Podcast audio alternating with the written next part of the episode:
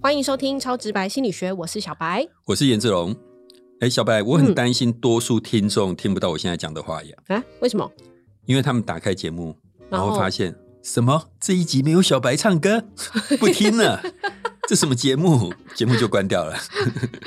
那怎么办？现在开始，大家就期待每一集的片头会 对有对我的对歌声。对，其实我们在节目中讲过很多次，就是说我准备节目也蛮辛苦的。 对其中一个很难的地方是开场，哦要，所怎以么样呢开场就是塞我的歌声就对了。所以你的歌声算是一个相当简单而且有趣的方式。嗯，而且大这招家不错非常爱的方式。可是这个方法有一个问题，什么问题？就是你每次唱歌都唱的情不自禁， 无法自拔， 对不对？我每次唱歌都被你卡掉啊，嗯，那 对，你知道情不自禁、无法自拔是什么意思吗？就是没有办法控制自己啊。没，错，控制、自制力、是的意志力，嗯，这就是我们今天要讲的主题。哦，我有没有好的很厉害有，终于把它拉到主题来了，我结果发现大家都是听到小白歌声无法自拔之后，然后听完直接关 掉。你我每 次要想开场真的很困难，我现在又硬把它拉到自制力这件事是情。的，是的，那这个自制力当然跟我们上次讲的呃棉花糖实验其实是有关系的。嗯那小白，你要不要先帮听众回忆一下棉花糖实验在讲什么？好的，那棉花糖实验呢，是心理学里一个非常经典有名的实验哦。那这个实验是在小孩子大约三到五岁的时候，会问小朋友喜欢棉花糖还是椒盐卷饼，然后等小朋友选择之后呢，会告诉小朋友，如果他能忍住一段时间不吃，就可以吃到自己比较喜欢的那个食物。也就是说呢，他在研究小朋友是不是能够延迟享乐。后来呢，有些研究追踪这些小朋友十年，发现说那些比较能够延迟享乐的人，长大之后会有更好的学业表现。对，所以这个实验就变得非常有名，而且很多教育的计划或是教育的专家都用这个实验来说啊，小朋友的忍耐力、嗯忍耐诱惑的能力很重要。对，嗯可是其实我们上一集也有跟大家讲过啦，事实上这些效果被过度的夸大，甚至可以说小时候能不能延迟享乐，跟他长大后的成就其实没有很大的关系。，对，那这部分有兴趣的听众可以去听我们的上一集，嗯，那一集除了含金量满满，还有小白情不 自禁、无法自拔的歌声，唱到破音。大家是不是要敲碗一下？小白可以开个唱歌的独立单元。对，所以其实我们刚刚讲那个棉花糖实验，基本上就在讲自制力的问题。， 对，其实它有一个基本想法，就是说，如果你在小时候比较能够克制自己的欲望，嗯将来你就成功的几率会比较高。嗯，好，那所以我们这一期就来谈自制力的问题。我们先谈一个问题，就是其实我们节目也常谈性别差异，是男生跟女生的自制能力或是克制自己欲望的能力有没有差别？有为什么？生理机制吧？我觉得你说男生，男生就是比较冲动型的生物，那女生比较难克制，女生比较内敛，所以可能在行动上没那么快，所以你看起来是克制，就是外表看起来是克制 的内心 满满的欲火。欲火。哦，对对，应该是这样，因为小白这个看起来肉欲非常的重啊、但我平常看起来很克制啊。呃是。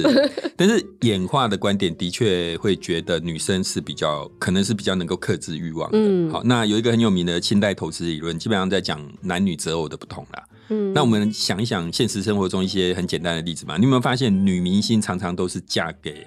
豪门豪门？没有错吧？有，比如说，比如说徐若瑄呢，她就是嫁给新加坡马可波罗海业集团的主席，那旗下呢，她老公啊，他们家旗下有一百零六艘船。哇，那港星邱淑贞呢，是嫁给香港 IT 时装集团主席，据说身家超过四十亿。那贾永杰的老公是德杰集团的第二代，家族产业遍及台北市东区与信义计划区各个主要黄金地段。那林青霞呢，这应该还是老师年轻时候的偶像啦， 暴露她的年龄。林青霞是嫁给了香港富商，据说光是她住的位于香港飞鹅山的豪宅，价值就超过四十二亿，被称为超级豪宅。对，而且这间房子前一阵子还发生火灾，烧了八个小时。哈，八对个小时，对，如果是我家代的表很话大，如果是我家的话，八八分分钟钟，八分钟就烧完毁了。灭。 对，不过我要补充一下，林青霞不是我年轻的时候，是我爸妈他们年轻的时哦哦哦候哦。林青霞是真的非常资深的，他不是跟你差不多大吗？没有，没有，没有，没有。林青霞那时候就那个时代的林志玲嘛，对啊，然后那个时代的金城武是谁？那个时代就是那个那个那个那个秦秦汉汉，对不对？对秦祥林，对没错。哎，双琴，嗯嗯，嗯，你说我怎么你知的道年纪吗？ 对对对哦对，这个是 讲不出原因，但是我就是知道，啊，是是是。那当然，我们也知道说男生好像就还好，对吧？男生生好好像没有这种，不会特别娶有钱的女生不啊，会会娶特别漂亮的，娶漂亮的 女，生，对对不对？对，所以这边就凸显出男女在择偶上的差异，没错吧？没错，那为什么女生要嫁入豪门，或是嫁给有钱人很重要？对他们而言，因为，哎、这题好难哦，老师，我觉得，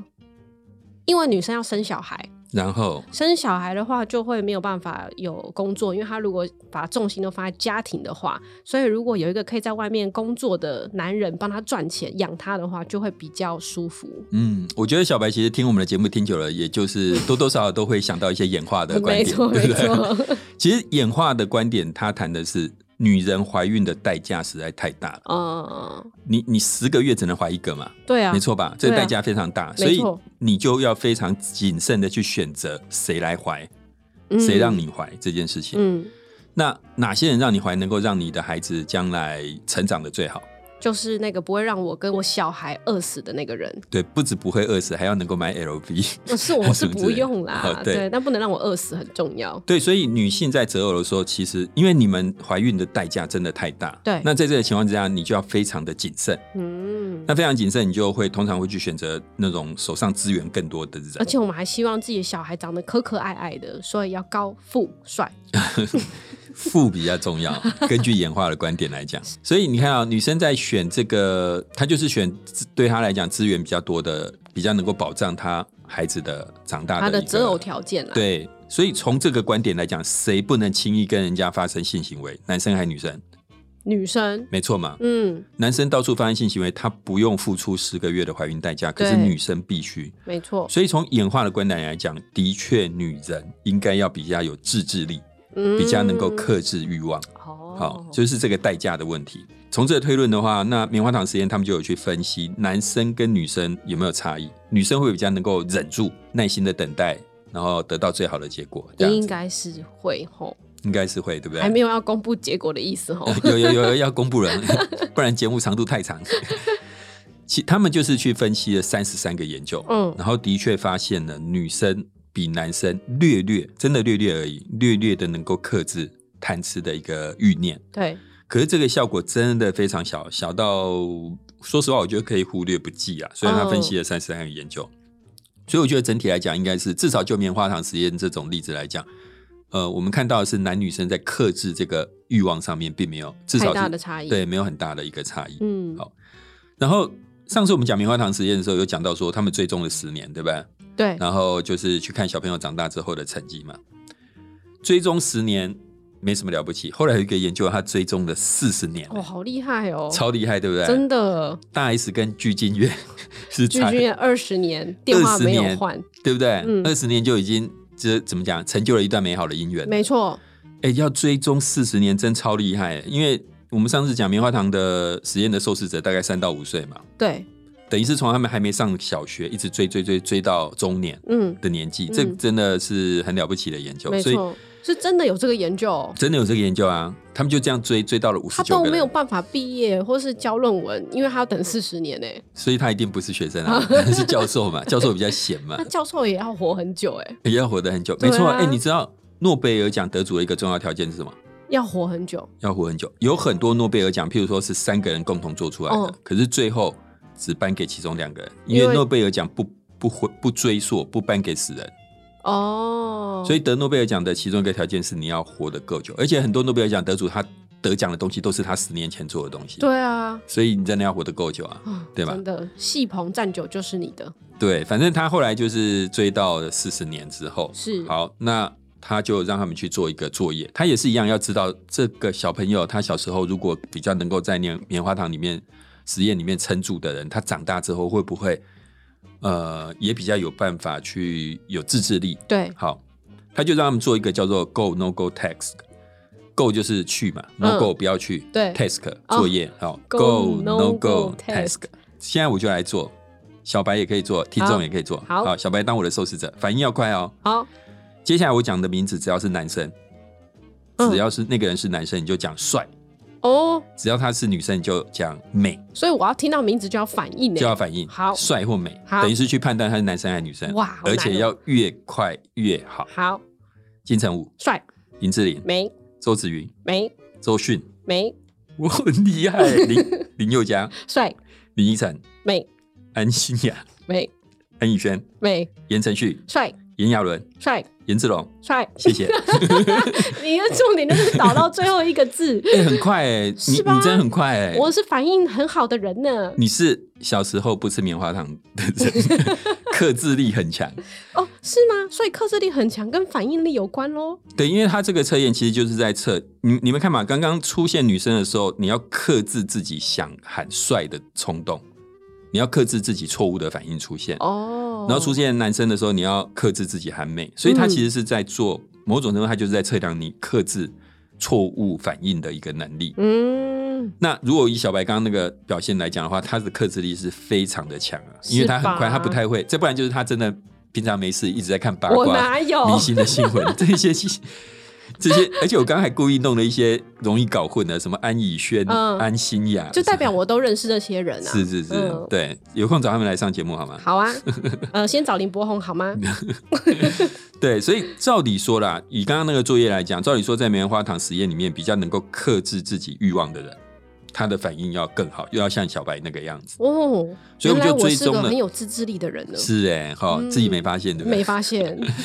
所以，嗯、他们追踪了四十年，然后是就去看小时候在棉花糖实验里面表现比较好的人，他长大之后克制力有没有变得比较好，嗯，有没有办法做到像小白刚刚那样子那么那么快速的反应？对。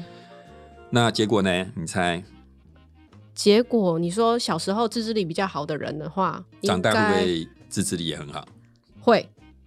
嗯可是我觉得很难讲，是因为上次其实有讲过，是跟环境有关，跟环境其对，实有他很大还的是关必系须经过后面的教育啊、学习嘛。，对对对，嗯所以其实研究结果就发现，真的没有比较好。嗯，就你小时候在棉花糖实验里面很能够克制自己的人，长大后在做刚刚那个 go no go task 的呃克制力并没有比较好。等一下，那我到底是自制力好还是不好 呢？这所个以研究显示好像没有差呢。呃，这个研究显示的应该就是说你的反应速度非常快，嗯，然后你做出正确反应跟克制负错误反应的能力都很强。这样哦子，所以同现在大家可以知道为什么心理学这么的没市场了吧？听起来一点都不有趣。我应该讲说，哦，这表示你哈、最近偏财运，嗯，蛮不错的，这样子会比较有市场，对不对？对讲什么克制力怎样，克制力怎样，谁要听啊？对啊，是不？是？听了半天还不知道到底自己是不是有自制力的人。 对，所以我们以后要改名叫“超直白星座学” 。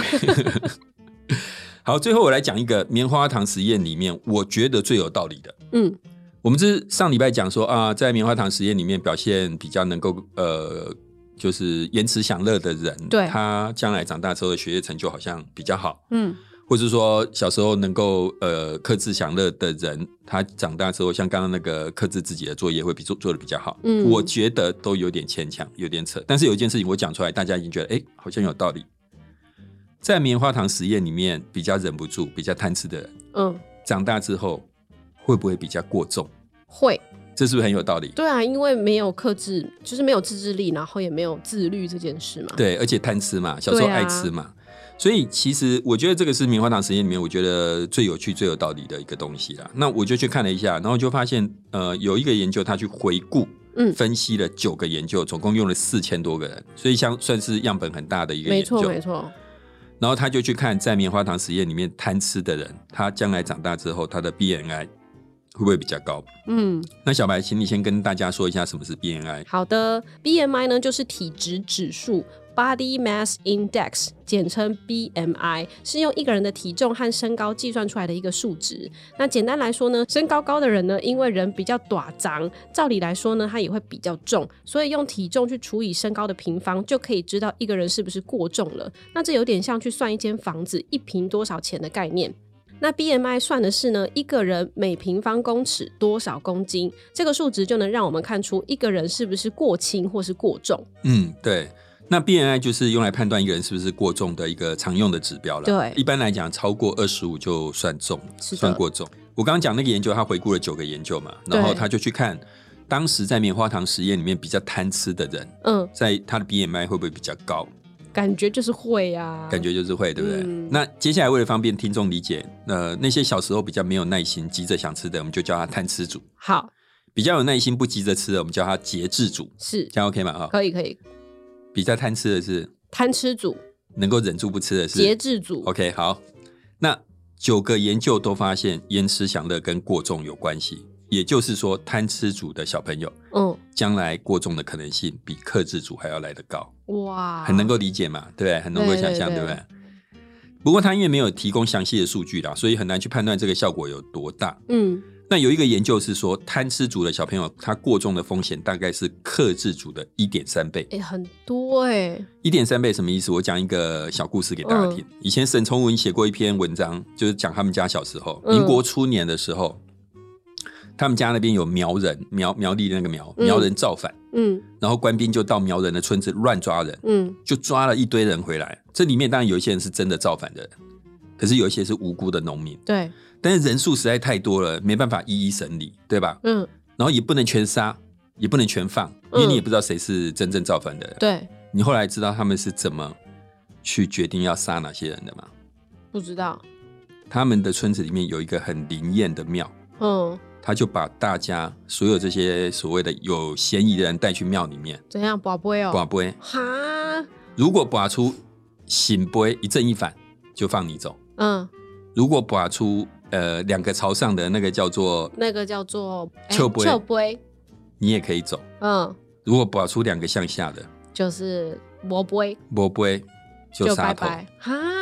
四分之一的几率会死啊。嗯其实很可怕哦，就是说以前的人是这样子哎，因为他们认为神神知道谁是好人，谁是坏人，啦是没错哦所以一点三倍就是这个意思，就是你 你在那个群人里面，嗯你去那边把杯的时候，你把中呃波杯的几率是别人的一点三倍，你有没有觉得很恐 怖？ 有虽然一点三听起来好像没了不起，我跟你讲，遇到这种事情的时候就超了不起的，对啊对吧？那反正有一个研究就是说，贪吃组的小朋友过重的风险大概是克制组的一点三倍。所以想要找你的小孩以后会不会变成大胖子，你小时候就先给他测试这个测试实验，然后他如果忍不住的时候，就说嘖不行，要开始教育他，不然他以后会变胖。对，要开始节食。 对，不过一点三倍啦，大家参考参考，好吧是？然后还有另外一个研究，他去计算说，你在当初棉花糖实验里面，每多撑一分钟，长大后 BMI 可以减多少？ 这个太细致了吧？然后他就发现说，你每多撑一分钟，长大后的 BMI 会减，可以减零点二，哦，很不错哎、很不错。零点二很好，那我要从 BMI 从二十五减到，譬如说二十四，二四，所以你要减五分钟，五没分错嘛钟不要吃。对啊，对啊，五分钟才减一耶，你不觉得减肥很难吗？ 减肥好难哦。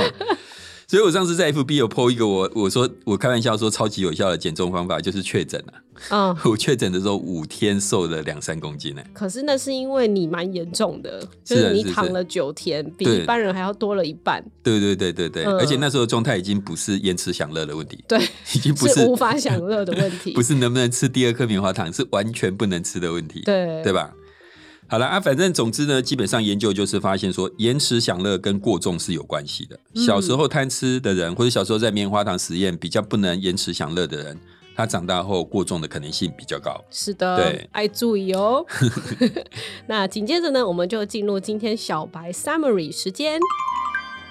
我们今天呢是延续上一集讲心理学中一个广为流传的棉花糖实验，而这个实验的一个重点就是在讲自制力，一个人能不能够克制自己的欲望。首先呢，是从演化的观点来看，女生应该比男生更能克制欲望，所以女生应该在棉花糖实验中表现更好。但是研究结果只发现一个非常小的效果，因此男女生在棉花糖实验中所展现的自制力其实是差异不大的。另外，有人追踪了棉花糖实验的小朋友四十年，看他们在抑制错误反应的能力上是否有差异。例如，看到小白就应该大喊“小白好美”，如果喊“小白好帅”，那就是一个错误反应了。等下不一定哦，你会不会是女扮男装呢？ 男扮女装还是女扮男装？男扮女装，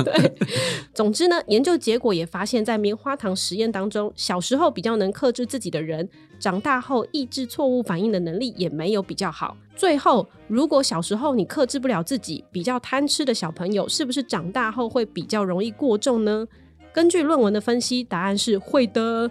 这其实很合理哦，贪吃的小朋友长大后比较容易过重哦。不过论文中并没有提供详细的整合分析数据，所以这效果有多大就不得而知了。对，那我们呃这两集其实都在讲一个很有名的棉花糖实验呢、对那就是说，就我们两这两集讲起来的话，其实听众朋友可能，如果你有听过啊，你会发现跟你以前所理解的棉花糖实验真的不太一样。事实上，大家以往认为说小时候的意志力、忍受诱惑的能力跟长大后的表现很有关系，其实也也还好，，对，其实也还好。可是为什么最后会流传成这个样子？其嗯实真的是很多时候大家就是只听自己想听的东西，就是好寓言故事的概念。 对，你知道那个前一阵子，最 近魔兽就是前一阵子魔兽来台湾对很很红，对不对？对人家问魔兽几个问题，我真的觉得这非常能表达我们今天讲的事情。嗯他问第一个问题，他问他说你的启蒙恩人是谁？对就在打篮球这件事，启蒙恩人是谁？你知道他的答案是谁吗？是谁？粉丝哦，是不是很会讲话？是啊，最近让你最开心的是什么？知道要来台湾打球哦，当然，你看他有领台湾的薪水呢，而且很重要的真的是事实并不是那样，但是因为它就是我们想听的东西，也是我们很容易就会吸收它、接纳它这样子。好嗯，那接下来呢，我们要来感谢这些听众朋友们给我们的留言支持。首先要感谢 Snow 零一九三九一九三零，还有 Jimmy K D、Strawfish、QQ Angeline、G E A H X B B，这个太特别了吧？ 还有老玩家粉丝以及 Co Eva。另外呢，还有两个听众朋友是小鹿斑斑比跟排骨饭加酸菜不用钱，他有说移民老师那两集收获满满，感谢老师分享宝贵育儿及教养经验。嗯，是那干妈那一集吗？对，干妈其实两集都蛮受用 的，啊是谢谢大家。对，希望以后有机会能够再邀一鸣老师上节目。希望以后有更多的干妈跟干爹。好，不，听众就是我们的干妈跟干爹，真你的在说什么？说的也是。 对那你再教大家干妈干爹一次。不要，好，那还有另外一个是说他是老师的学生呢，嗯，就是他有留言， 然后说他女朋友是老师的忠实听众，然后他自己还自曝说他有听，但是没有他女朋友这么忠实。然后每次 他女朋友在播节目的时候，听到老师的声音都觉得非常的神奇。那可能就像我们曾经在一集节目当中有讲到，沐浴在反射的光辉之中，他就会很骄傲的跟他女朋友说：“跟你说，他是我的大学老师。”对，我觉得真的很荣幸哎，学生毕业之后还愿意 跟人家讲说你是他的老师。然后我也有话要跟这个同学说，就是说像你女朋友这样子，对喜欢听超直白心理学，绝对是好女友。喜欢超直白的女孩不会变坏， 值得继续交往，好不好？ 好的，绝对是赞的嘞。 好，那除了留言支持的朋友之外呢，也非常感谢呃，接下来这些朋友有响应我们的公益活动，就会捐款给呃流浪动物的这些朋友，我们也想在节目当中来感谢你们。首先呢是超直白粉雪莉，还有超粉超粉，我还真第一次听到这个说法。对， Blue Circle，还有保平安、吴差林、李差兴、爱金城武，哦谢谢哦，直接告白，黄秀叉、施叉陈跟虫虫，对，还有呃蔡差额，然后 Deck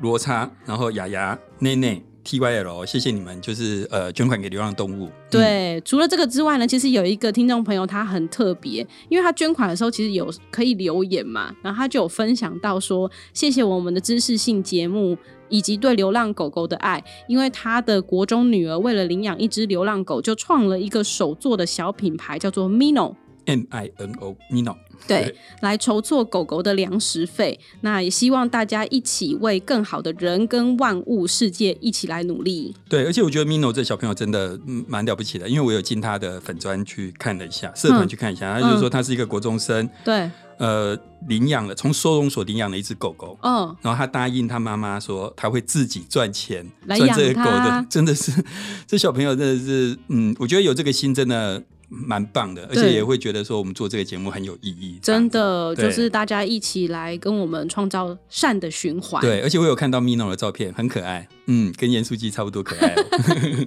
对，好，以上呢又感谢这些听众朋友们以及捐款支持 我们的这些朋友们，有你们让我们的节目更有意义，词穷。没 错，谢谢大家。嗯，谢谢。好， 另外呢，也希望大家未来可以持续和我们一起做公益。你可以在我们的节目介绍当中找到捐款链接，和我们一起帮助流浪动物。嗯，而且呃，因为下礼拜是过年了，所以我们会休更一周。那请大家不要想念我们哦。大家一定会太想我们 啦！超直白心理学，祝大家新年快乐，拜拜拜